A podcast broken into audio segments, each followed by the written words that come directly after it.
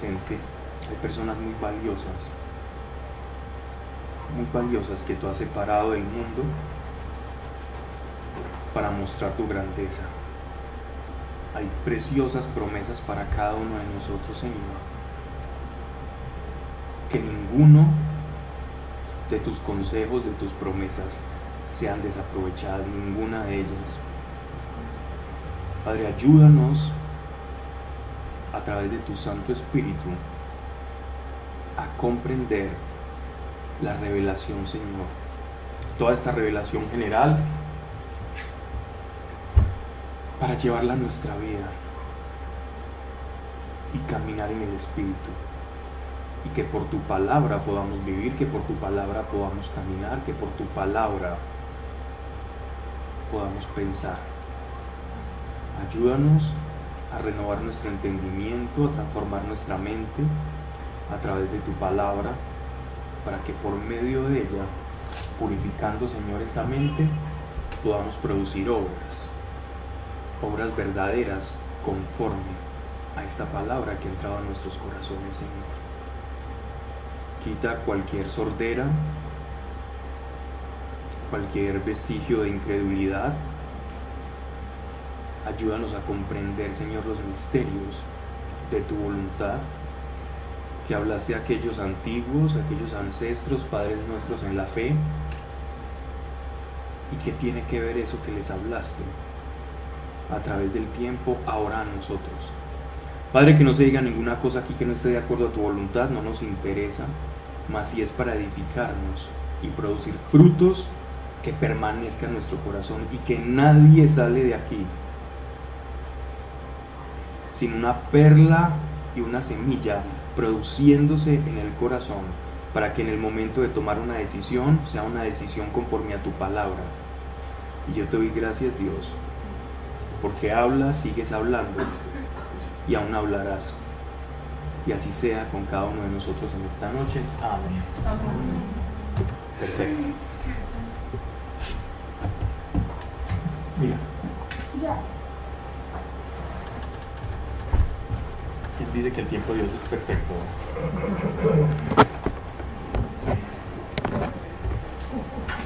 Ok. Ezequiel capítulo 28. Terminamos el 28 que es la destrucción de Sidón, ¿cierto? Y ya después en el capítulo 29 se nos va a hablar de la, de la destrucción o se nos va a vaticinar la destrucción de Egipto. Sidón. No, se va a Yo, oiga, ah, pues. Ave María. Sidón. Con vos, Alejandro. Sidón. Bien. Esperen aquí mientras me abren. Alguien que pueda ir leyendo los primeros párrafos, por favor, del último capítulo, del, del capítulo 28.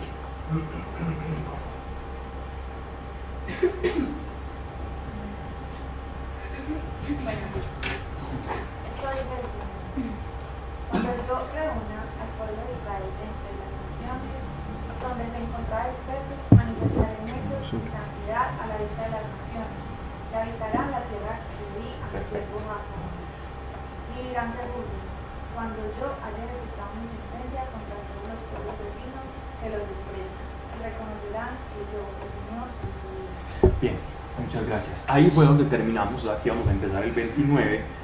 Eh, esta profecía hablábamos que se ha cumplido en dos fases. Una con el nacimiento del Estado de Israel, que fue la segunda fase, y la primera fase se cumple cuando el rey Darío les, logra devolver la libertad al pueblo de Israel, incluso les otorga como una financiación para que ellos se vayan a reconstruir la ciudad de Jerusalén y el templo. Eso lo podemos ver en el libro de, Nehemías.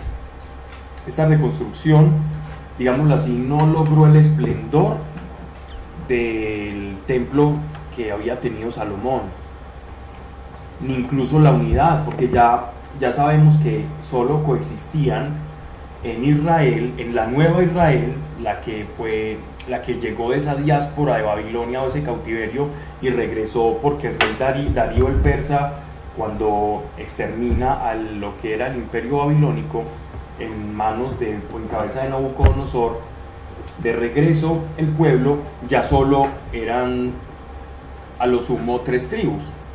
La tribu de Judá, algunos de la tribu de Leví y por otro lado unos tantos más de la tribu de Benjamín. Eso era lo que componía el pueblo judío. Y ya tenemos 10 tribus de Israel completamente diseminadas por todo el mundo en la gran diáspora.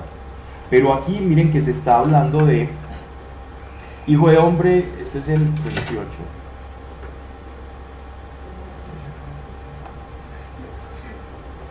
Cuando reúna yo la casa de Israel de en medio de todos los pueblos en que se dispersó, miren que esa profecía no solamente está hablando de esa primera fase que es la reunión de esas primeras tribus, Judá, Benjamín y Leví, sino que está hablando de Israel, de las tribus perdidas de Israel, que iban a retornar.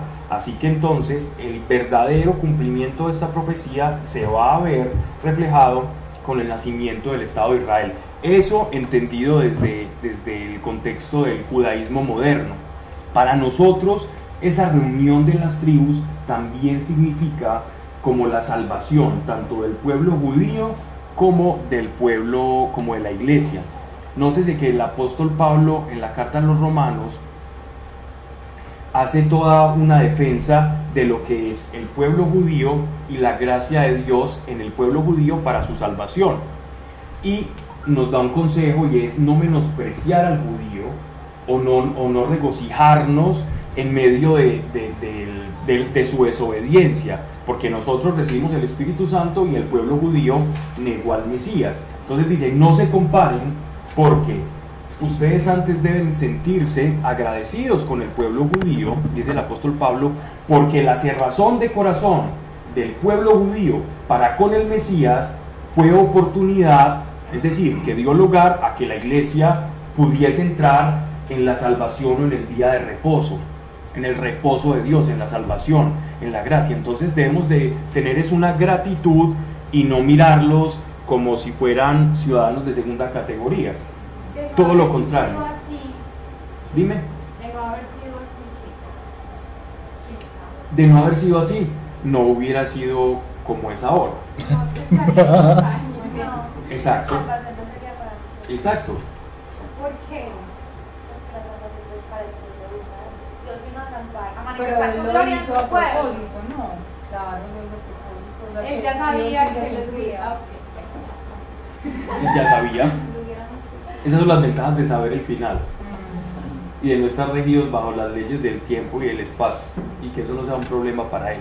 Entonces, de esa forma, Dios eh, Dios diseñó como la estrategia de la salvación, pero, oh, que aquí es donde viene ya la revelación, y es que el pueblo judío, así como por su caída, nosotros alcanzamos la salvación, eso es una manera de ver la salvación desde el punto de vista de la caída de los judíos, obviamente es mucho más grande la salvación, pero el hecho de que ellos tuvieran oportunidad, digámoslo así, como de, rechazar ese mensaje para que nosotros entráramos, dice el apóstol, ¿cómo no será la vindicación de Dios con el pueblo judío?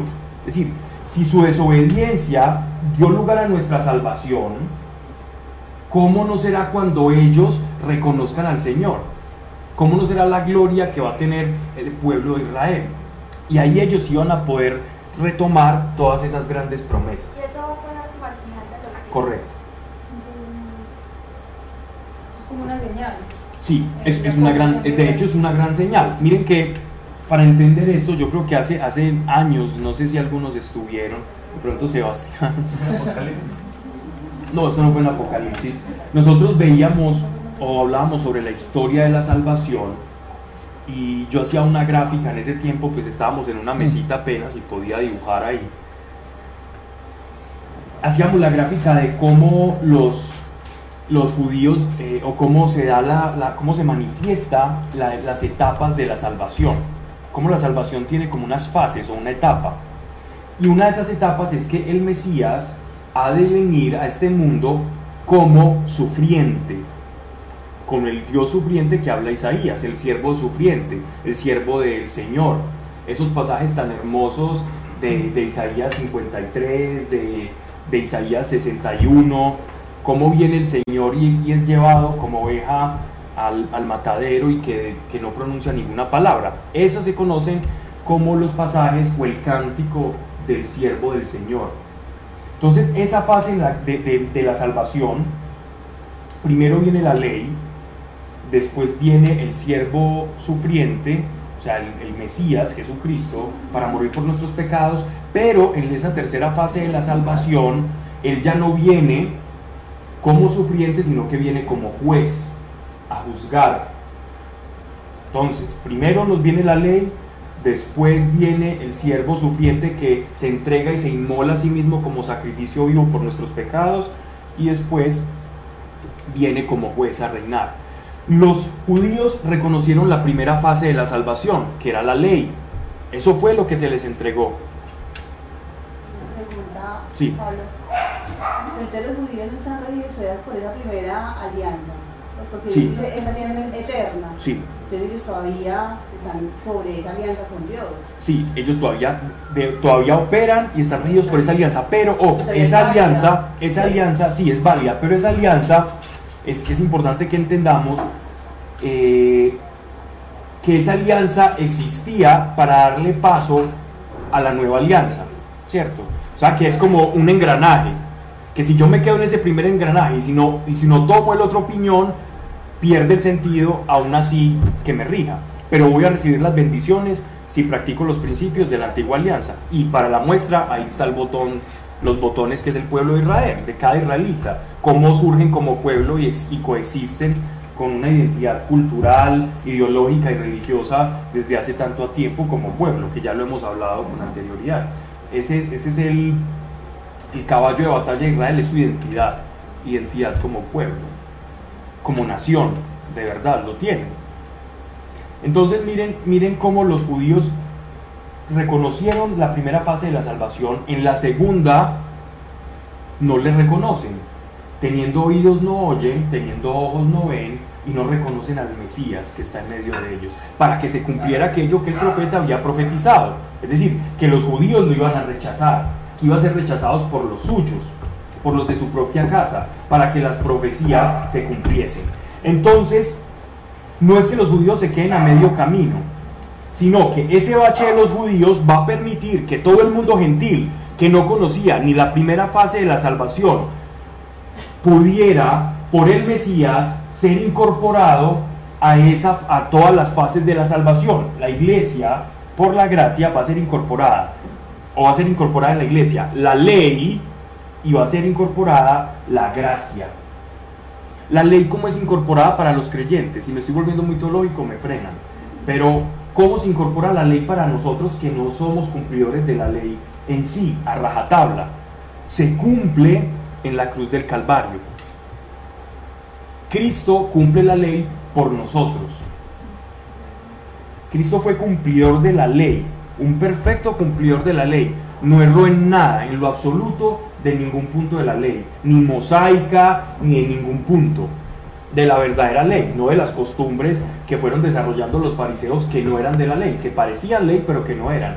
Nuestro Señor cumple la ley para que nosotros por su sangre nos hagamos cumplidores de la ley por expiación, por su sangre. Nosotros somos cumplidores de la ley, no porque en sí la tengamos que cumplir. En el Mesías nosotros somos injertados a la, a la vid, ¿no? Pues, somos injertados y vamos tomando este tallo el mismo color del Mesías. Entonces, por él, por estar adheridos a él, vamos tomando su color, el color de la vid, del tronco, de, de Jesé, del, padre del rey David. Nosotros vamos tomando ese color del Mesías. Los judíos ahí se quedan, no lo reconocen, pero en la tercera fase gloriosa de nuestro Señor, los judíos sí la van a reconocer. Esa es la promesa que el pueblo judío tiene. Ellos van a reconocer la segunda venida de nuestro Señor, los, los judíos verdaderos de corazón, porque no todo el que dice que es judío es judío. Eh, de esa forma el Señor lo, lo va a retomar. Es decir, va, va a separar la, paja del trigo, va a separar la cizaña de la, de la fruta, de la fruta fresca, de, los buenos frutos.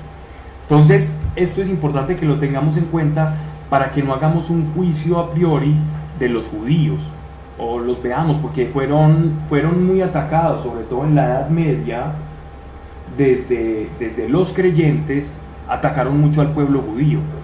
Todo, hubo guerras, los expulsaron de muchos países si bien tendrán sus problemas y, cosas políticas, pero por religión o por su creencia estamos atacando prácticamente a un pueblo al que le debemos agradecimiento, al verdadero judío, no al, no, no al que es israelita, porque no todo israelita es judío. Yo puedo nacer en Israel y no ser judío. No por ser israelita soy judío. Es como decir, no por nacer en Colombia tengo que ser católico. Pero se supone que o se habla a nivel mundial simplemente como por meter a todos en el mismo saco, que Colombia es un país católico, que México es un país católico, que Polonia es un país muy católico, y de verdad lo son, porque en gran mayoría se practica o se confiesa esa fe. En Israel, más o menos, también lo mismo, pero no todo israelita es judío. Así que los judíos lo reconocerán y tendrán su salvación conforme a la promesa. Solo que en el momento están como con los ojos vendados para que por medio de esa, de esa cerrazón, de esa ceguera, el pueblo pueda entrar. Así que esta profecía de las tribus se va a cumplir y el pueblo de Israel va a volver a ser uno y va a, ser glorioso. Sí. ¿Se van a dar cuenta que el Mesías ya había venido o no se van a se, va, se van a dar cuenta. Y va a ser un llorar y arrepentimiento.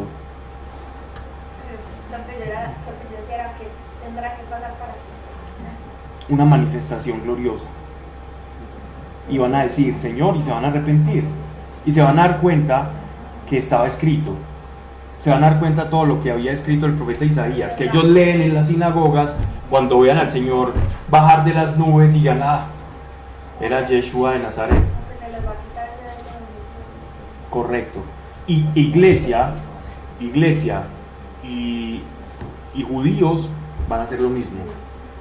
No van a ser diferentes. ¿Será que se convierten a alguna religión? No. El cristianismo no es una religión. No, pero es como que van a solo a creer y... Sí. El cristianismo... Una avispa. Una abeja. El, El cristianismo o la, el, el encuentro con Jesús es una realidad de vida que si bien lo convertimos en religión, la palabra religión no es mala. Tenemos que tener mucho cuidado en no decir que la religión es mala. Una religión es algo malo o es una connotación negativa, no. Yo puedo tener una experiencia con Dios y una religión, un sistema de creencias que atañen a esa, a esa experiencia que yo, que yo tengo de Dios. Eso está bien. Pero cuando yo tengo un encuentro con el Señor, cuando yo tengo un encuentro con Dios, es muy difícil uno ya pensar como de manera religiosa o como porque es una realidad que yo estoy viviendo. La valentía, vea. Ay, es que yo estaba, María Gato. Yo estaba sonriendo. Sé que no tengo que de los insectos. De gato muy chiviado gato. Ah, pues se volvió. Sí. No, es que después llega la familia de la, de la Hay que exterminar. Eres la gato. Vamos a rajar ya este par ya. El año, versículo, eh, capítulo 29. El año décimo, el décimo mes, a 12 del mes, fue me dirigida la palabra de Dios, diciendo, Hijo de hombre, vuelve tu rostro hacia el faraón, rey de Egipto. Entonces tenemos que en el capítulo 26, 27 y 28 se condenan diferentes naciones que históricamente han sido enemigas del pueblo de Israel. Empezamos con Moab, ¿quién más? Edom. Edom los edomitas, los moabitas, ¿quién más? Tiro, Sidón, las dos ciudades famosas, tanto las marítimas como las otras, los filisteos, falta otra. Amón, los amonitas. ¿Ok? Entonces, ¿cuántas van? ¿Cuántas ciudades? ¿Cuántas profecías sobre ciudades? Amón. Ajá, Tiro. ¿Qué están contando?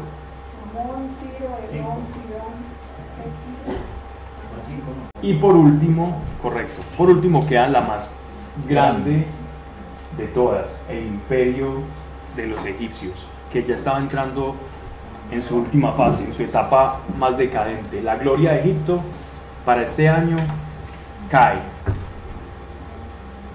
El año décimo, el décimo del mes, a doce del mes, fue Mería la palabra de Dios diciendo, Hijo de hombre, vuelve tu rostro hacia el faraón, rey de Egipto. Esta es la, una de las últimas ciudades que va a caer. Y profetiza contra él y contra Egipto entero. Habla y di, así dice el Señor. Heme aquí contra ti, oh faraón, rey de Egipto, cocodrilo gigantesco echado en medio de tus ríos. Te dijiste. Este, esto es una, manera de, burlarse. De, hay una dinastía que fue encabezada de los, de los faraones, que fue encabezada por un faraón llamado Tutmosis III, que fue dos generaciones después de los eventos del éxodo del Mar Rojo, de la época de Moisés. Este, este faraón Tutmosis III, en una de las de los textos que se dirigen hacia él, se reconoce a sí mismo como el gran cocodrilo del Nilo. Y este, pues esto, ocurrió mucho tiempo después, no era el faraón en estos momentos que estaba gobernando, no era Tutmosis III, pero era una forma en la que se dirigían coloquialmente al faraón, ¿ya? El cocodrilo, porque para, el, para el, eh, los egipcios toda la vida del imperio egipcio se desarrolló y fue sustentada bajo las orillas del Nilo. Y el, el, río, el río Nilo era como la arteria principal para ellos, era la fuente de vida. Casi todos los dioses tenían que ver con el Nilo, todas las, la, la, forma en la que ellos se edificaban tenía que ver con el agua del Nilo, la forma en la que se nutrían. Eran un pueblo completamente dependiente del Nilo. Hay una historia bien curiosa con los egipcios y es que en algunos textos, los que se, los que se encuentran más antiguos desde que se se pudo descifrar la, piedra roseta por este tipo Champollion, el que fue el que pudo hacer la. ¿Qué pasó? Champollion. ¿Cuál es la piedra roseta? La piedra roseta fue una piedra que en una incursión cuando Napoleón Bonaparte tuvo como una medio obsesión con, con, con Egipto, llevó un tipo que era muy en una, en una, en una, en una expedición eh, con el ejército se encontraron, para hacerles cortica la historia, se encontraron una piedra. Antes no sabían qué era lo que significaba todo lo que ellos leían. Todos los jeroglíficos veían animalitos y cositas y nadie sabía qué era eso. Hasta que se encontraron una piedra que se llama la piedra Roseta y esa piedra tenía jeroglíficos, tenía griego abajo de ese jeroglífico. Entonces esto lo llevaron, lo transcribieron y en Francia, un jovencito muy, muy erudito, estudioso de, idiomas, logró hacer la traducción de la piedra roseta con eso y pudo eh, desarrollar una forma en la que pudiesen darle desde el idioma griego una traducción a los jeroglíficos y saber qué era lo que decían todos esos templos, todas esas paredes, todas esas cosas que se habían encontrado encontrado, perdón, y de esa forma el mundo antiguo egipcio, que era una cosa misteriosa para enterrar y para saqueadores de tumbas, pasó a ser un, prácticamente una biblioteca viviente. Y desde ahí fue que empezó a volverse la arqueología una, casi que una ciencia. Antes era una cosa de de gente loca que se iba a buscar o a vender o saqueadores de tumbas. Pero a partir de la, de la piedra roseta, la arqueología se empezó a volver algo mucho más serio que todos los países comenzaron a tomarse con esa misma seriedad. Entonces hubo como en Europa una especie de, de, fiebre arqueológica. Entonces ya era en, en los periódicos de, de, la época, ya eran los, los, los, los alemanes, a ver el que primero sacara el mejor arqueólogo y descifrara cosas, entonces con eso se daban como el boom. Como ahora lo hacen con los olímpicos o con, o con el mundial de fútbol, que las grandes potencias se pelean quiénes van a dar los olímpicos o el mundial. Y eso hay una pelea tremenda donde hay dinero de por medio y mafias. Eh, la arqueología se volvió como una mafia en, en, esa época y cada nación quería sacar cara por la que descifrara los misterios de la antigüedad. Y en medio de eso pues se perdieron muchas cosas, pero estas se ganaron no sé por qué llegué allá, pero volvamos, volvamos al Nilo. Entonces, en uno de estos textos que se logró descifrar gracias a esa piedra roseta, se habla de, de los faraones como el gran cocodrilo, ¿no?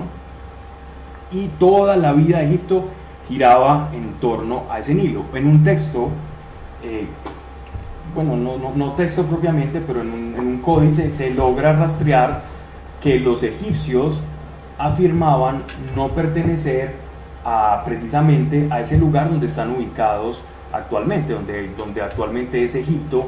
Ellos dicen que en antigüedad, en épocas muy antiguas, al este del Sáhara, del desierto del Sáhara, ellos tienen su origen, muy al este.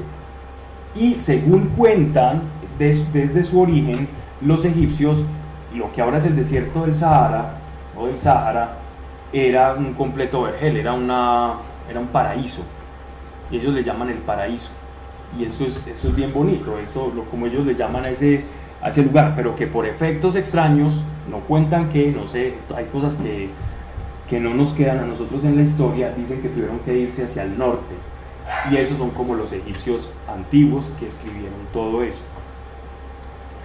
Entonces, no sé por qué estoy diciendo todo eso. Bueno, el caso es que le decían así, el cocodrilo gigantesco echado en medio de tus ríos.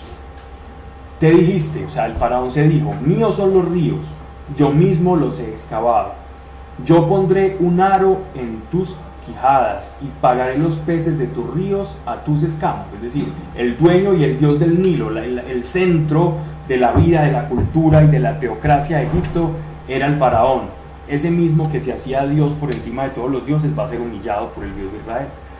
Y te arrojaré al desierto a ti y a todos los peces de tus ríos, y caerás en la superficie del campo. No serás recogido ni sepultado, y te daré en paz todas las fieras de la tierra y a las aves del cielo. Y todos los habitantes de Egipto sabrán que yo soy Dios, por haber sido báculo de caña para la casa de Israel.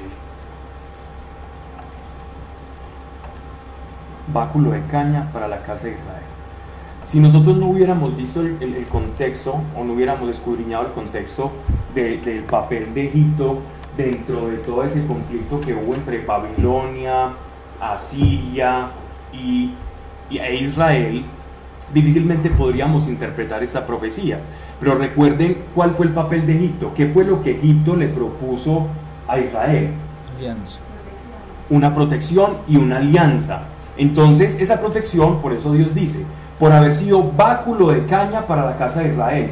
Ellos confiaban como aquel pastor que confía en su báculo para no caerse por un precipicio. Entonces, ellos fueron ese, ese, ese digámoslo así, como ese, ese báculo en el que ellos podían confiar para no caer en manos de, los babilonios, de Nabucodonosor. Que te quebraste cuando te tomaron con la mano, traspasando su costado. Cuando las tropas de Nabucodonosor invadieron todas estas, todas estas poblaciones hasta llegar a Jerusalén, la capital, recordemos que había una pequeña coalición, un pequeño ejército que había enviado el faraón y que una vez vio que no podía hacerle frente a los babilonios, a Nabucodonosor, sin sufrir una gran pérdida, entonces en medio de un ataque de cobardía se, se devolvieron a un lugar donde ellos tenían una fortificación que se llama Migol, que queda en el norte de África, cerca entre Judá y Egipto, cerca de los deltas del Nilo. Ahí, se, ahí, encuentran refugio y dejan completamente a Israel en manos de Nabucodonosor. Eso es lo que Dios les está echando en cara, tanto al pueblo de Israel, pero sobre todo aquí a los egipcios, que quisieron ayudar, pero una vez vieron que la cosa era terrible, no.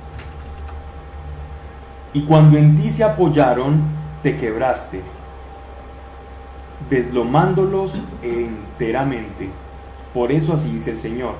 Yo haré venir la espada sobre ti y exterminaré hombres y bestias, y la tierra de Egipto se tornará soledad y desierto, y sabrán que yo soy Dios, por haber dicho, míos son los ríos, yo los he excavado. Por eso heme aquí contra ti y contra tus ríos, y yo haré de Egipto desierto, y soledad desde Migol hasta Siena, hasta las fronteras de Etiopía. Es decir, toda la franja, desde el norte hasta el sur del imperio egipcio, iba a ser devastada no, pasa, no pasará por el pie de hombre, ni pie de animal pasará por allí, y quedará por 40 años deshabitado. 40 años no lo podemos tomar literalmente. Estos 40 años significan una generación, una generación de devastación.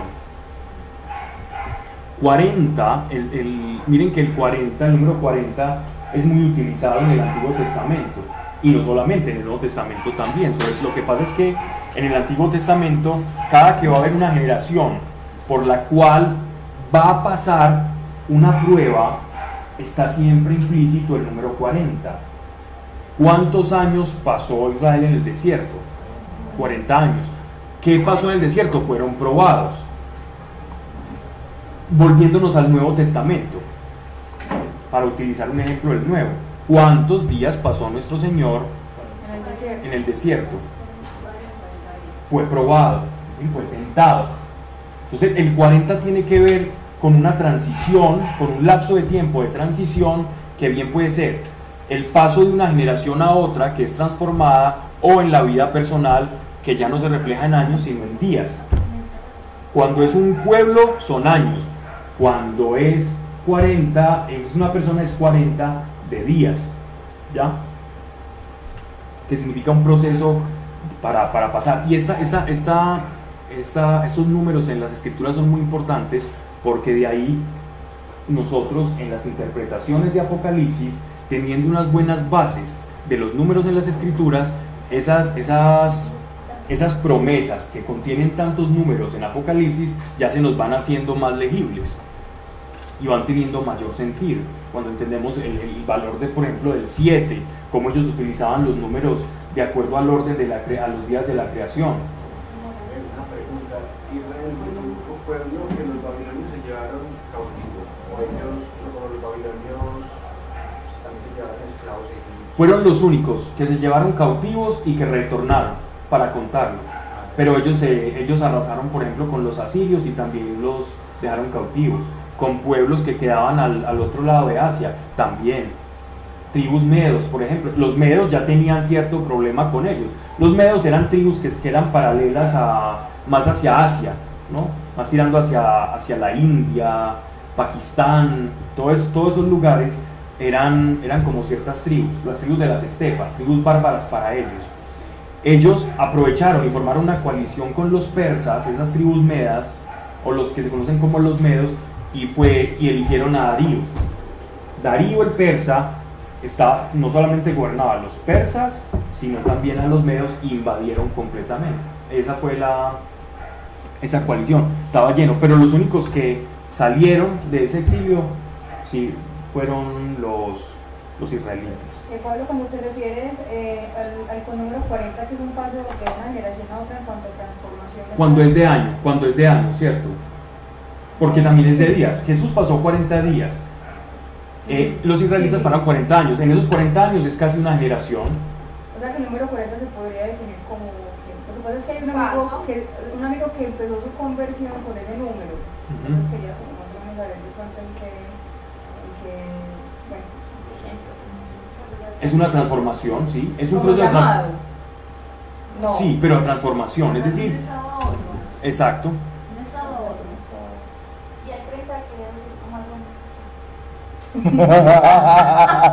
si, quisieras, si quisieras verlo, si quisieras verlo desde el punto de vista bíblico, tienes que ver la creación.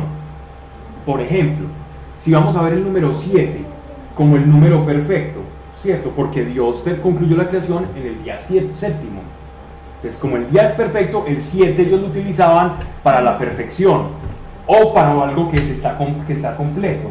Recuerden que la palabra perfección, como la entendemos nosotros, los que venimos de un idioma latino, para nosotros la perfección eh, es algo muy diferente a la manera en que los judíos concebían la, perfección. La palabra perfecto para ellos era algo completo. Lo perfecto es lo que está completo. El ser humano es, es, imperfecto porque le hace falta a Dios. Nosotros solo somos perfectos cuando Dios nos completa. Entonces cuando Jesús dice, sean perfectos como vuestro Padre es perfecto, nos está diciendo que seamos completos en hebreo. No perfectos de equivocarnos, porque si yo paso por acá y me choco aquí, me, me, me, aporreo el dedo chiquito, pequeño en, en, en, la, en, el borde de la cama, eso es un acto de una persona imperfecta. Pero yo puedo aporrearme 30 veces y pegarme como un, como un cocarrón estircolero y aún así y aún así ser perfecto moralmente hablando moralmente hablando. Es decir ser completo estar unido al Señor entonces miren miren la concepción de la perfección desde el judaísmo a como nosotros vemos la perfección yo tengo una pregunta Dime.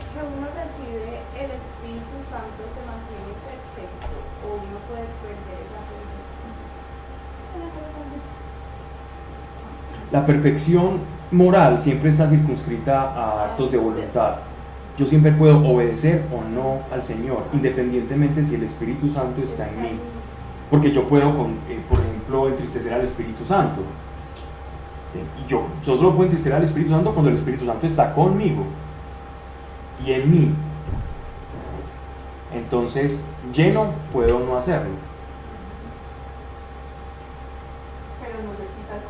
Ah, o sea, pero voy a estar incompleta, no. Lo que pasa es que esto es un camino de perfección. Yo, estoy hablando de la perfección en cuanto a la palabra de Jesús. En cuanto a nuestro Señor dice, ser perfectos como vuestro Padre es perfecto, ¿cierto? No, no, no encuentro algo completo. Moral, pero para, como para lo que dice Manu, moralmente no. O sea, moralmente sí podemos ser imperfectos, pero espiritualmente somos perfectos a causa de Él. Somos perfectos. Por la inversión. Nos complementamos con Él. Porque nos complementamos con Él. La unión va a permanecer. El Espíritu Santo está no se va. Se entristece, pero no se va. Somos imperfectos en carne. La salvación somos perfectos en espíritu. Sí. Ya nos salvamos, pero no por nosotros. En lo absoluto. No por la gracia. Exacto. Pero a medida que nosotros nos perfeccionamos en Él, podemos experimentar más de su felicidad. Correcto. Claro. Porque el camino de la perfección es como de la vida diaria, de la conversación que tenemos, de su Hay una sola salvación, pero hay diversas manifestaciones de su gracia y niveles de su gracia y de su presencia, que lastimosamente no todos acceden porque no todos quieren conocerle, aún siendo salvos. Y, digamos que más que el perfeccionamiento que a veces uno lo enfoca como porque tanto, eh, cuánto peco ya, la perfección depende de tu conocimiento de él, que como consecuencia pues te va a hacer vivir una vida más recta delante de él. Entiendes el conocimiento de él como intimidad Exactamente. Y también Ni siquiera. Ni Ah, siquiera. porque es de relación, de yo conocer. El conocimiento de su palabra es un medio de gracia. Es un medio por el cual yo obtengo gracia. La palabra. Sí.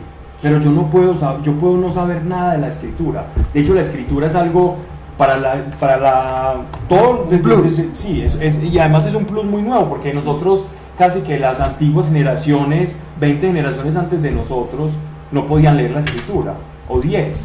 Oye, hay países donde al día de hoy no hay, ¿sí? no hay- y no tenían acceso. Pero escuchaban a alguien hablar del Evangelio y con esas tres palabritas creían y les bastaba. Y podían tener una experiencia con Dios completamente enriquecedora. Para nosotros es una gracia, es un plus, como dice Sebastián, Y es el que- tener su palabra. Y es que también el entendimiento de eso va a depender de tu experiencia con el Señor, de tu relación con el Señor. Vos te la puedes saber toda, pero si no tenés una, una buena relación con Dios, no tenés nada por más que te la sepas de pe a pa. Claves para desarrollar la intimidad con Dios. Después de Pasar tiempo con. Pues Primera charla de todo el a- próximo martes ASB, 7 y media. Sí. Esas son, esas son las charlas que se dan, sí. Bien. Háblale menos y escúchalo más. Y no te duermes. Y cuando en ti se apoyaron, te quebraste, deslomándolos, deslomándolos enteramente. Por eso, así dice el Señor.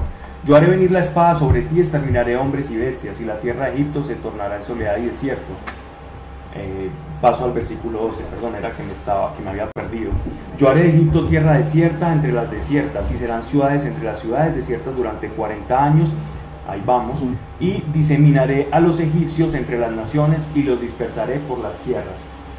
Tan es así que cuando, bueno, Nabucodonosor no logra destruir por completo a Egipto, a Egipto, pero lo deja desabastecido. Y ahí, cuando Nabucodonosor entra a Jerusalén, ya el imperio egipcio, que era el único que se había sostenido prácticamente sin ser invadido durante mucho tiempo, comienza su gran decadencia. ¿Cuándo se termina de cumplir esta profecía? Porque esta fue una profecía progresiva. ¿Cuándo se termina de cumplir? Cuando Alejandro de Macedonia, más conocido como Alejandro Magno, llega a Egipto y funda la gran ciudad que se llama Alejandría, en honor a su, a su propio nombre. Esa ciudad, la que tanto se conoció como la famosa Heliópolis o Tebas, todas esas ciudades terminaron siendo prácticamente Alejandría, de la cual iba a salir mucha historia después. Iba a haber una, una historia muy bonita de, de, la, de la famosa biblioteca de Alejandría que los griegos lograron como compilar todo ese todo eso que iban arrasando y saqueando de los templos, de las bibliotecas, de los fenicios, cuando ellos invadieron a Tiro y a Sidón, eh, Alejandro Magno, todo eso que iban sacando, saqueando, lo iban llevando a la ciudad de Alejandro, o sea, Alejandría, que eso, es lo que significa. Y en esa, y esa biblioteca ocurrieron cosas en el futuro muy misteriosas que todavía se ven vestigios por ahí como un fragmento de un mapa muy famoso que se llama el mapa de Piri Reis, del almirante de, de Solimán el Magnífico. Solimán. Solimán, eh, prácticamente el, el gobernante que unificó todas esas tribus árabes, sarracenas y que gobernó y que derrocó al anterior imperio de, de Oriente, toda la iglesia de Oriente. Fue un, mejor dicho, un árabe moro, padre de los moros, que los españoles le tenían mucho miedo, tenía una flota magnífica, tenía un ejército supremamente establecido y unificó como a los, a los árabes cuando no tenían unidad en ese tiempo. Y puso a Europa prácticamente bajo sus pies. Era un genio, militarmente hablando. Bien, el caso es que de esa, de esa biblioteca han salido muchos mitos y muchas leyendas porque fue incendiada y muchos de esos textos se empezaron a vender en el mercado negro, esos textos de la biblioteca de Alejandría. Y ese fragmento de ese mapa de Piri Reis, que es un mapa fantástico que incluso muestra a las Américas, es decir, Suramérica, antes de que Colón llegara acá, antes de que supuestamente fue descubierto. Así que Colón lo que hizo fue tener, tuvo acceso a un documento a través de, del tráfico de los, de los genoveses y los de, de, los, de los italianos, los traficantes de todas esas cosas de, de arqueología y de tumbas y saqueadores, tuvo acceso a ese mapa y con ese mapa fue que emprendió el, el viaje hacia América y nos vendieron todo un cuento súper extraño de que él llegó acá y con la pinta la niña y la Santa María y que no sabía que se iban a encontrar. Eso está, eso ya es historia. Pero mejor, mejor me callo y sigamos acá. ¿Por qué estoy hablando de Perdón.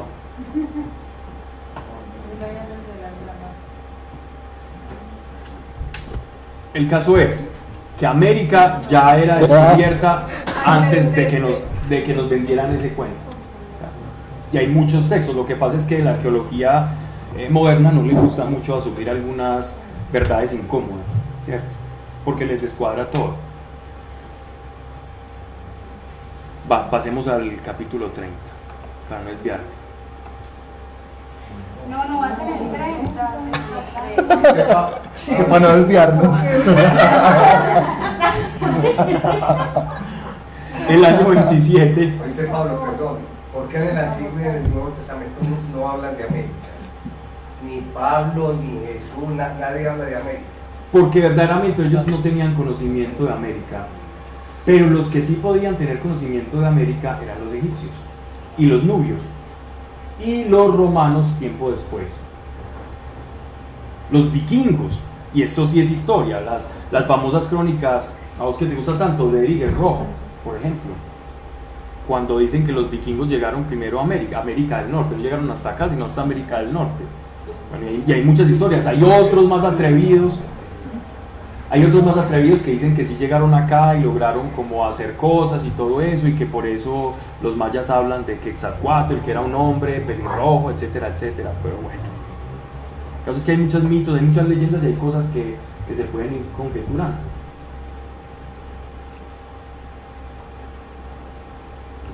Bien, el año 27, el primer mes, en el primer día del mes, me fue dirigida la palabra de Dios diciendo, Hijo de hombre, el rey Nabucodonosor, rey de Babilonia, ha hecho prestar a su ejército un largo servicio contra Tiro.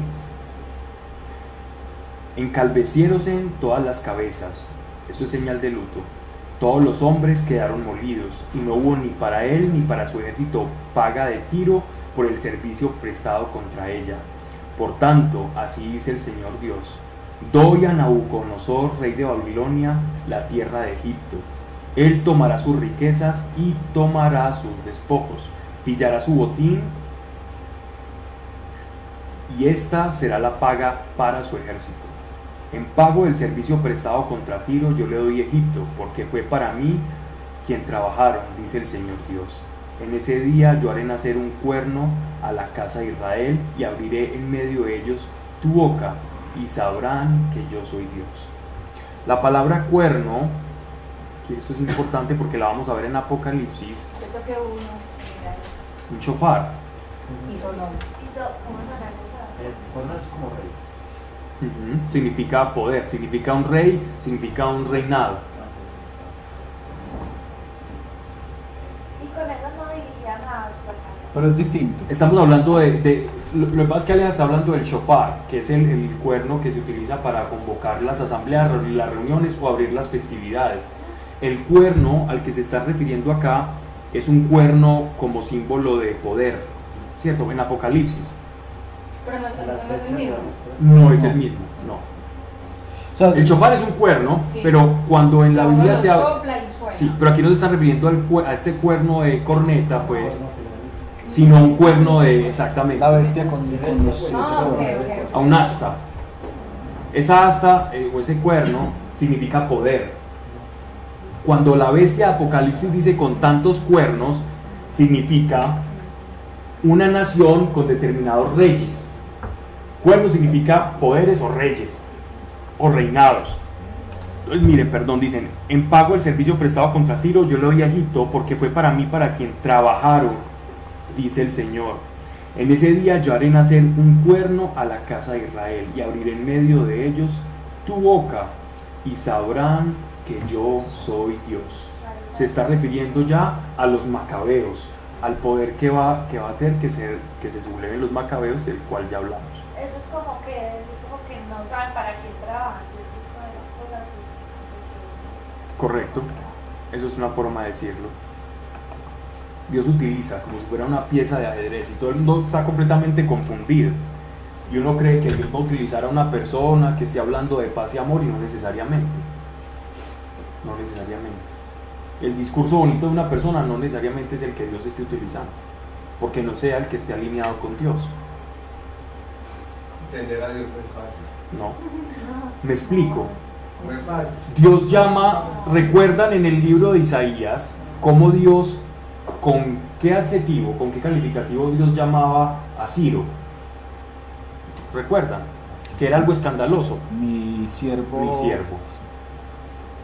¿Y Ciro quién era?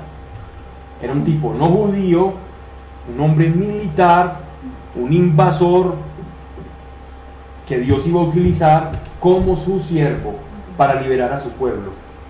Un hombre que no hablaba judío, que no creía en él, pero que era su siervo, porque estaba haciendo su voluntad. Darío sí, el persa. Y él le llama mi siervo. Qué ofensa. ¿Cómo así? Perdona, me perdí. ¿Era Darío que llamaban siervo o Sirio? Ciro, Ciro, Ciro, Ciro, Ciro el Ah, persa. Me perdí en esa ese todo bien. Bien. Y lo utilizó, y lo utilizó como, un, como una punta de lanza para ayudar al pueblo de Israel. Y no era un hombre que hablaba su lenguaje siquiera. Entonces, para los judíos eso era, ofensivo. ¿Cómo, Dios, ¿Cómo estaremos de mal? ¿Cómo estaremos de mal nosotros que Dios va a utilizar un extranjero, un gentil, para liberarnos?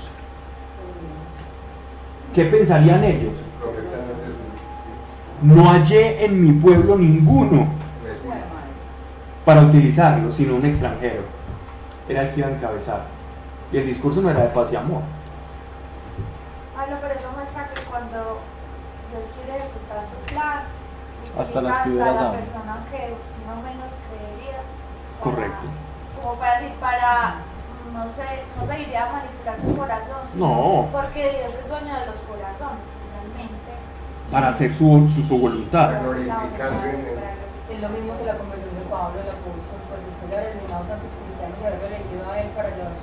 Es lo mismo que la conversión de Pablo, es lo mismo que ocurrió con el endurecimiento del corazón del faraón, es lo mismo que ocurrió y que ocurre con cada uno de nosotros. Y con las personas que sencillamente se niegan a recibir la palabra, pues obviamente nosotros oramos por la conversión, quizá de las familias, de todo, pero como que, como que hay, como hay que orar para que, no sé si los tiempos de Dios sean acortados y se descubran los corazones.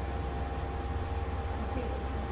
Tal cual como, te, como, como sea tu relación con Dios y de tu corazón, esa es la forma en que yo creo que no debe orar. No hay un, un método. Esa autenticidad. Ese es el mejor de los métodos, porque la manera en que la gracia y la, la manifestación del Espíritu Santo se da en una persona es a través de la autenticidad, a través de un corazón genuino, es que se expresa la unción. Pablo, los tiempos de Dios pueden ser. Sí, María adelantó pero por él. el- la hora de Jesús cuando le convirtiera en vino. Él le dijo, mujer, no es mi hora. Intercedió. intercedió. Sí, sí, correcto. Era su. Estaba dentro de su voluntad y estaba dentro de su propósito. Pero la voluntad de María intervino con la voluntad del Señor, que pese a que el tiempo de su manifestación mesiánica, taumatúrgica y milagrosa no era en ese tiempo, lo hizo. Ejemplo también, la, la mujer cananea. ¿Recuerdan la cananea? Señor, así yo sea de los perrillos, los perrillos reciben de sus migajas. Ella era una mujer no israelita y primero el evangelio tenía que ser en el orden de la salvación, el evangelio debía ser primero predicado a los israelitas. Y, la- y las personas se escandalizan con ese texto. Y yo recuerdo varias personas que dicen, no, a mí Jesús cuando yo leí eso como que me caía mal de a raticos. Y me decían, es como tan grosero, pero nuestro Señor tan grosero. Y yo, no, no, no. Primero, perrillos son los gentiles. Segundo, él, su- él- él hace la voluntad del Padre. La voluntad del Padre es predicarle y ser el Salvador de los judíos. Él va a ser inmolado para los judíos. Y de los judíos van a ser la semilla por la cual el mundo va a ser germinado. Ellos son, ese era el orden de la salvación. Sin embargo, la fe de esa mujer hizo sinergia, sintonizó con la voluntad del Padre y se disparó en una sanidad. Mujer, tu fe. Es la que toca, Y la que toca la copa de... Eso es lo que roba. También, esa es lo corazón. mujer tu fe, pero, pero, a, pero a esta otra también le dice, no he visto fe en Israel como la de esta mujer. O incluso la del centurión, que hay una historia muy interesante que después se cuenta y está, está en algunos textos. Cuando él dice, mire, yo soy un hombre de armas, yo sé que si yo le digo a esta persona, vaya, él va. Si tú le envías tan siquiera tu palabra al siervo mío, al que está enfermo, él se va a sanar. Una palabra tuya. Que él se admira. porque Era un gentil experimentando la gracia y el poder de Dios antes del tiempo, por la fe. Entonces se nos, se nos ve resaltada la fe y cómo la fe, cuando sintoniza con la voluntad de Dios, puede hacer cosas y acortar tiempos.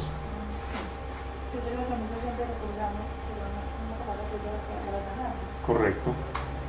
Eso es como para alimentar la fe. Recordar ese, ese, ese pasaje. Hace para discernir si, si la fe de uno si va de acorde con la voluntad de Dios o no. Es muy buena pregunta. Pero tu fe o tu... Sí, quería La personal. ¿Quieres responderle, Claudia? No, creo, creo que es que está expresando mal la pregunta. Por eso se lo digo para que se lo profundizara. Pero entiendo. Pero la, la fe, gracias. La, la fe es muy simple.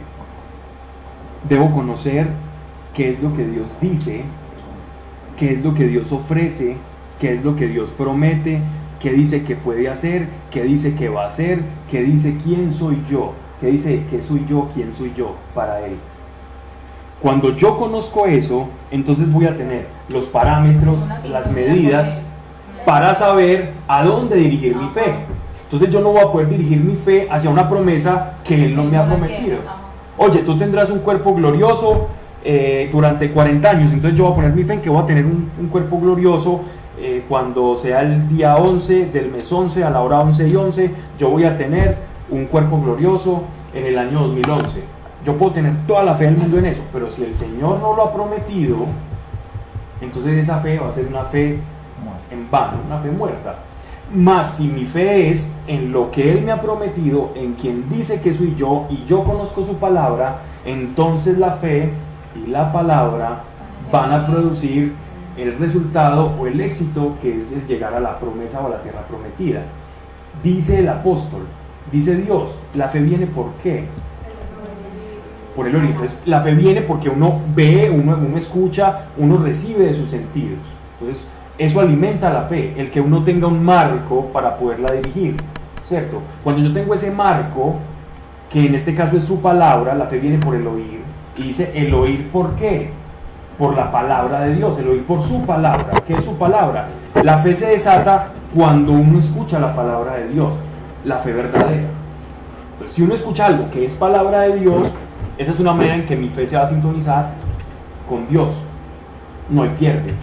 Ahora bien, hay circunstancias muy particulares, muy personales, que no están como circunscritas en la palabra. Ejemplo, eh, Dios, me debo ir para los Países Bajos o para los países nórdicos. Voy a vacacionar con mi familia en el Triángulo de las Bermudas o en la, isla de Pascua. Voy a ir a este lado o a ir a tal otro cuando se presentan esas, esas disyuntivas en la vida, hay cómo alinear mi fe, ¿cierto? Ahí yo ya, yo ya veo que sería más bien como responder esa pregunta. Y ahí necesitas, más que la fe, es haber desarrollado una intimidad con el Espíritu Santo. Para saber tomar decisiones en la vida, para cosas sencillas y para cosas profundas o cosas más relevantes, aunque una cosa sencilla puede desembocar en una relevante, necesito una correcta y una buena y sana intimidad con el Espíritu Santo. Necesito ser muy, estar muy unido al Espíritu Santo. Esa es la manera en que voy a tener esa, esa revelación para causas personales. No hay otra.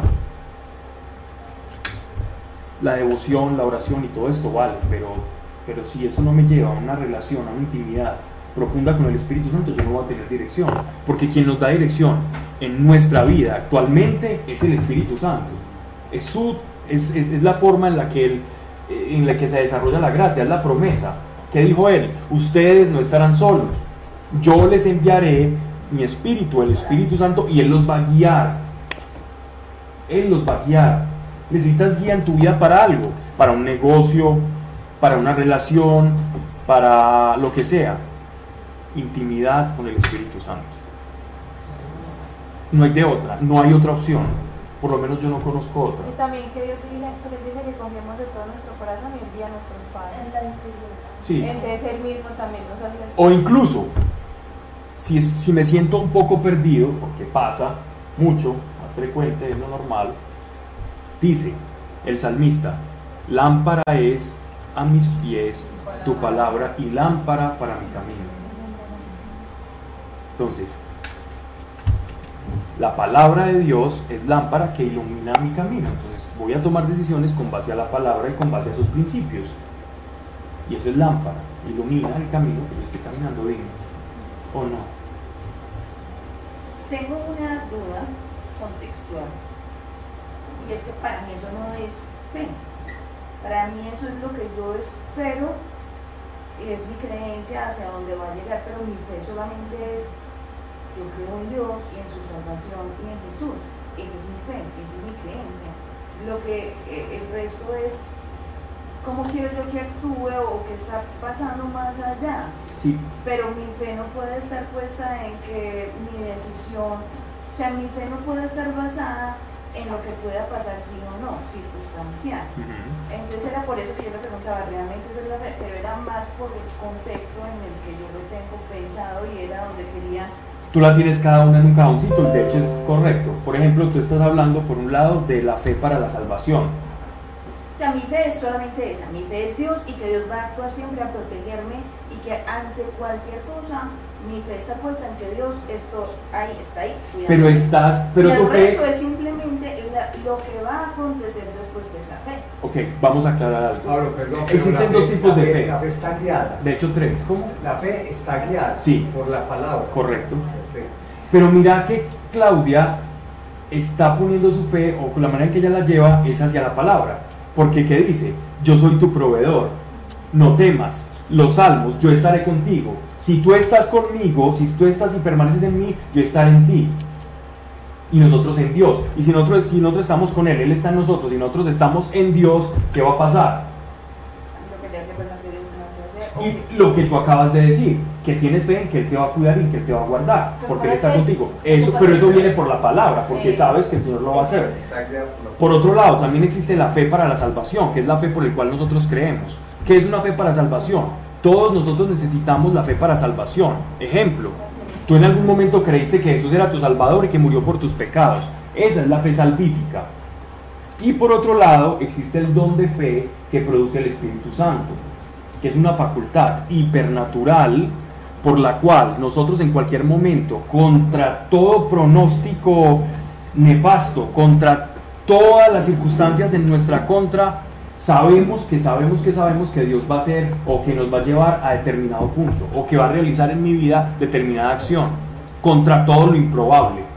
Pero esa fe solo la puede producir el Espíritu Santo en nosotros. Y eso es un don, un carisma del Espíritu que está en Primera de Corintios, que es el don de fe. Entonces miren que la fe se puede bifurcar desde muchos puntos, porque la fe en, en bueno, vamos a repetir el seminario. La fe en, la fe, en, la fe en síntesis es una sustancia. La fe es una sustancia espiritual, si lo queremos llevar a su, a su mínima expresión. La fe es algo.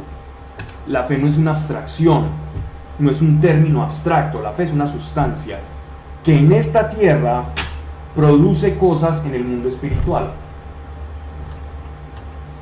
El término griego para fe en castellano traduce sustancia. Es sustancia.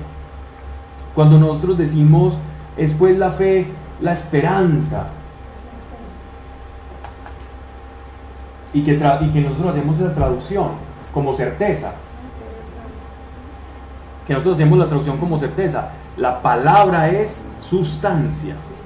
En las traducciones del castellano antiguo incluso se conoce, se, se lee como sustancia, como materia. El griego utiliza la palabra materia, es la materia de lo que se espera. Si me estoy haciendo entender, es algo físico, lo estoy llevando al, plano más físico, no es algo como tan abstracto. Para eso hay un seminario y creo que está grabado, los que no, fueron, no, no pudieron estar, vale la pena, se habla de todo eso. Sí. Sí, incluso empezábamos la primera charla, empezábamos hablando de lo que nosotros traducimos como fe en, en castellano, entonces no fe. En hebreo la palabra no es, no es fe, es emuná. La palabra emuná significa firmeza en hebreo. Pero también llegamos a una conclusión, y que era él que no anhelar esas cosas que nosotros creíamos, sino tenerlo a él, que mientras lo tuviéramos a él, lo íbamos a tener. Es que él es la bendición. Correcto. O sea, de ahí viene el árbol. Él es el objeto de la fe. Exacto. Pero estoy hablando más, pero estoy hablando más de la fe, de, de la fe como tal. Eso ya es toda la, toda la parte de, de enseñanza, pero, pero la fe como tal es, es sustancia y es firmeza. ¿Ya? Ok. Él es el camino y la luz. Y la verdad. Bien. Fue me dirigía la palabra, capítulo 30.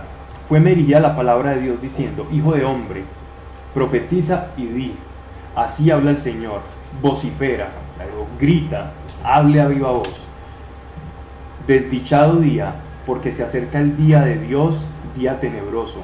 Llega la hora de las gentes, vendrá la espada sobre Egipto y la, angustia sobre Etiopía. Etiopía era un, eran poblaciones vasallas de, de Egipto. Cuando caigan los muertos de Egipto y sean apresadas sus riquezas y destruidos sus cimientos, los de Etiopía, los de Put, los de Lut, toda suerte de pueblos, las gentes de Cub y los hijos de los países aliados caerán con ellos a la espada. Así dice el Señor. Caerán los apoyos de Egipto. Se desvanecerá la altivez de su poderío. Todos los etíopes y los nubios eran los que tenían o custodiaban al faraón. Era como la guardia pretoriana del faraón. Entonces es una forma de decir que, que ellos van a caer. Caerán los apoyos de Egipto, se desvanecerá la altivez de su poderío. Desde Migdol hasta Siene caerán a la espada. Dice el Señor Dios. Quedará desolado entre las tierras desoladas y sus ciudades entre las ciudades en ruina. Se sabrá entonces que yo soy Dios cuando pegue fuego a Egipto y quebrante todos sus apoyos. Aquel día partirán mensajeros en navíos de mi parte que irán a esparcir el terror en la confiada Etiopía y serán presa de la angustia cuando venga Egipto su día. Así dice el Señor Dios. Haré cesar el tumultar de Egipto por mano de Nabucodonosor, rey de Babilonia. Él y sus gentes, los más violentos entre los pueblos, serán llevados a devastar la tierra y la des- desenvainarán su, y desenvainarán su espada contra Egipto y llenarán de muertos su tierra. Y secaré sus ríos, venderé esa tierra a gentes feroces y bastaré su tierra, y cuanto ella hay por mano de extranjeros, yo el Señor lo digo. Toda la etnia egipcia, digámoslo así, como de la que se conocen estos textos antiguos, terminó mezclándose, diseminándose y perdiéndose como esa raza original egipcia.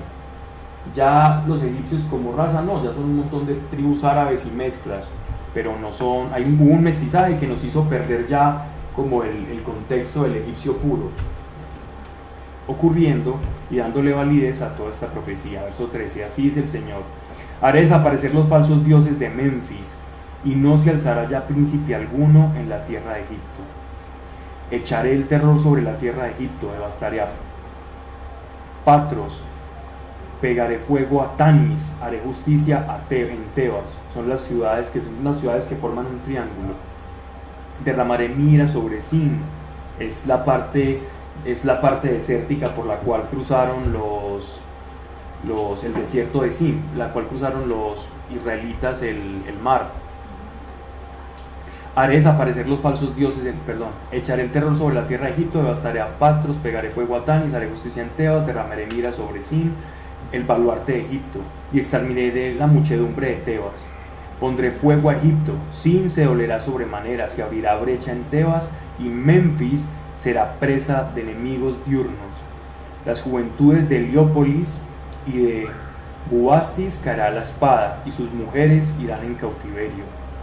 En Tafnes se oscurecerá el día, cuando destroce los cetros de Egipto y aniquile el orgullo de su fuerza. Quedará envuelto en tinieblas y sus hijas serán llevadas cautivas. Haré justicia en Egipto y sabrán que yo soy Dios.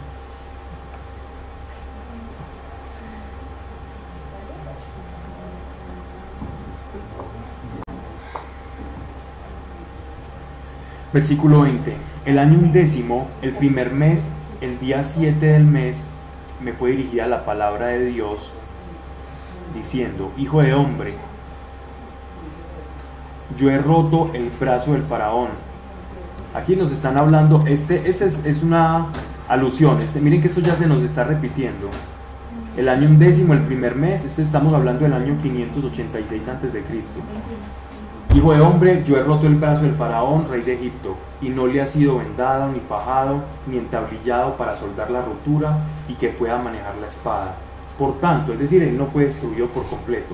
Por tanto, así dice el Señor, Héame aquí contra el faraón, rey de Egipto, yo le romperé los dos brazos, el sano y el quebrado, y haré que la espada se le caiga de la mano, y diseminaré a los egipcios entre las gentes, y los aventaré por las tierras, y fortaleceré los brazos del rey de Babilonia, y, me, y pondré mi espada en su mano, pero quebraré los brazos del faraón, que delante de aquel gemirá con gemidos de muerte.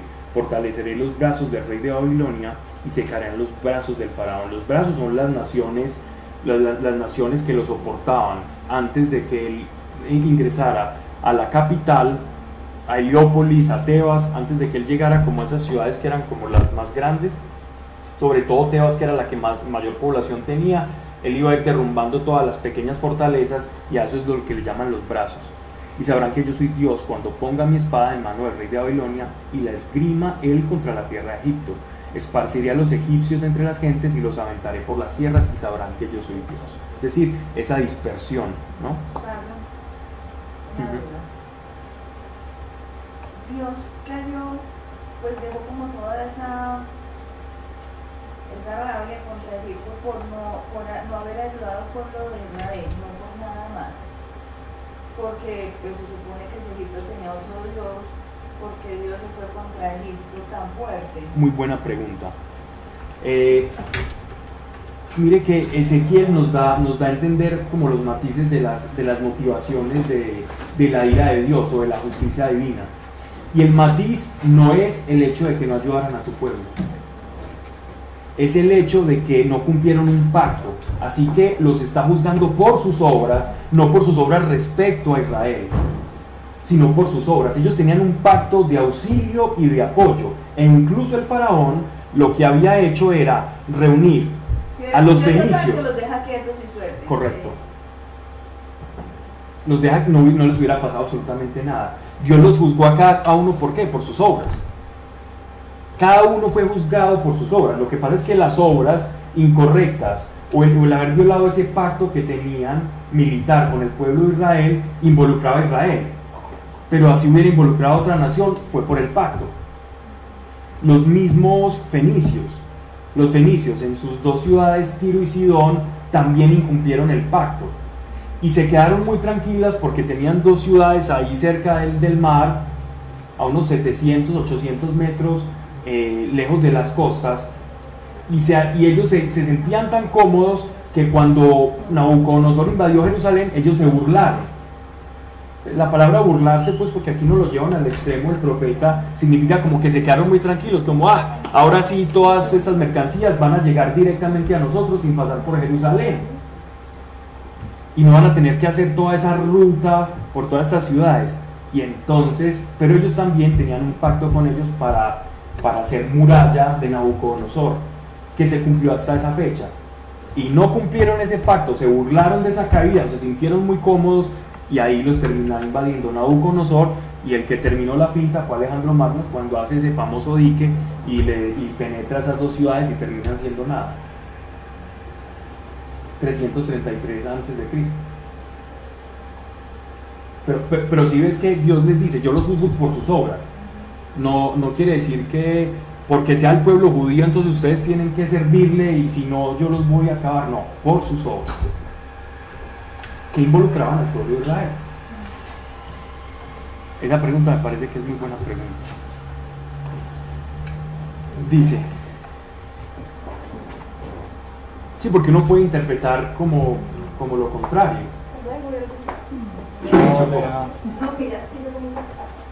Bueno, vamos entonces. Que puede pensar simplemente porque no son su Dios, entonces los ataco porque simplemente les ordené que cuidaran a los judíos que no lo hicieron. Ellos violaron un pacto y por sus obras van a ser juzgados. De hecho, en la violación de ese pacto, casi que uno ve la mano de Dios de manera muy invisible. Porque si ellos hubieran sostenido ese pacto y los fenicios hubieran sostenido ese pacto, quizás hasta Jerusalén no hubiera caído. Pero ellos pacto con los egipcios. Sí les digo, pero a los israelitas. Y los israelitas Ah, israelitas, Pero los exacto, pero a los judíos, a los egipcios los está juzgando porque hicieron pacto y lo incumplieron, a cada uno según sus obras. No. los israelitas, pero no. A Israel le decía, yo soy su Dios, ustedes no necesitan apoyarse en nadie.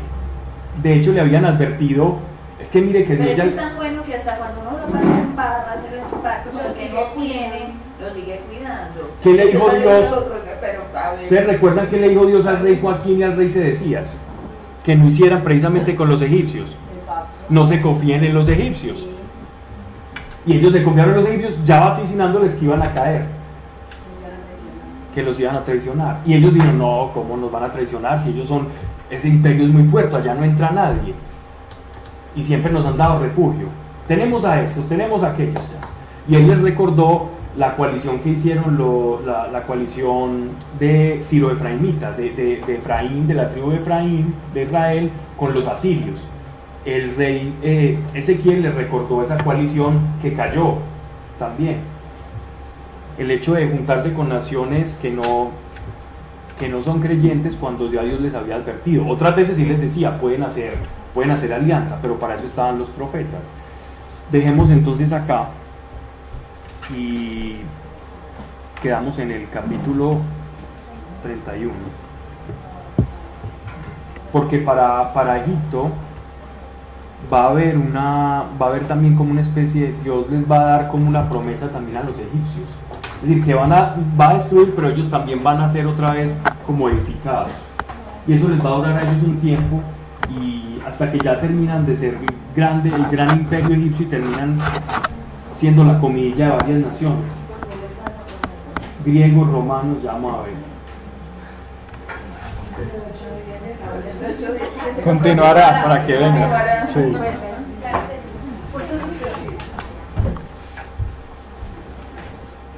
Tiene como un cierto acto de benevolencia con ellos, porque recuerdan, me voy a adelantar un poco, recuerdan eh, que en el mundo semita una de las grandes manifestaciones de la- del amor, del afecto y de la fraternidad es el dar posada. Sí. Como el pueblo de Israel es un pueblo peregrino, el dar posada es tan ponderado dentro del pueblo que, que incluso está este adagio que es bíblico, que algunos hospedaron ángeles, sin saberlo hospedaron ángeles, un buen hospedador, sin saberlo hospedó ángeles. Y hay muchas historias en la historia de la cristiandad de personas que hospedaron ángeles. Entonces el ser hospedador está, está por encima de muchos valores, en, ese, en esa escala axiomática de los, de, los, de los semitas.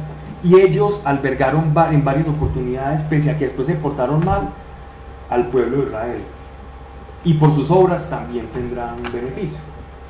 Por sus obras, independientemente de con quién las hayan tenido. Y, si es con su pueblo, pues tiene la bendición del pueblo. Padre, gracias por tu palabra, Señor, por tu bondad, por cada persona, Señor.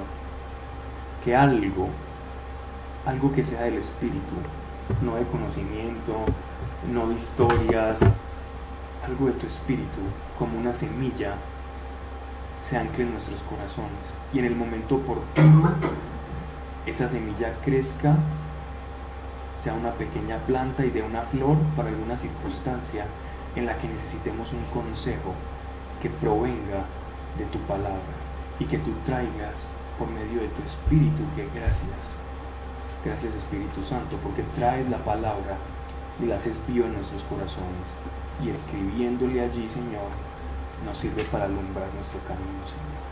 Que así sea en cada uno de nosotros. Amén.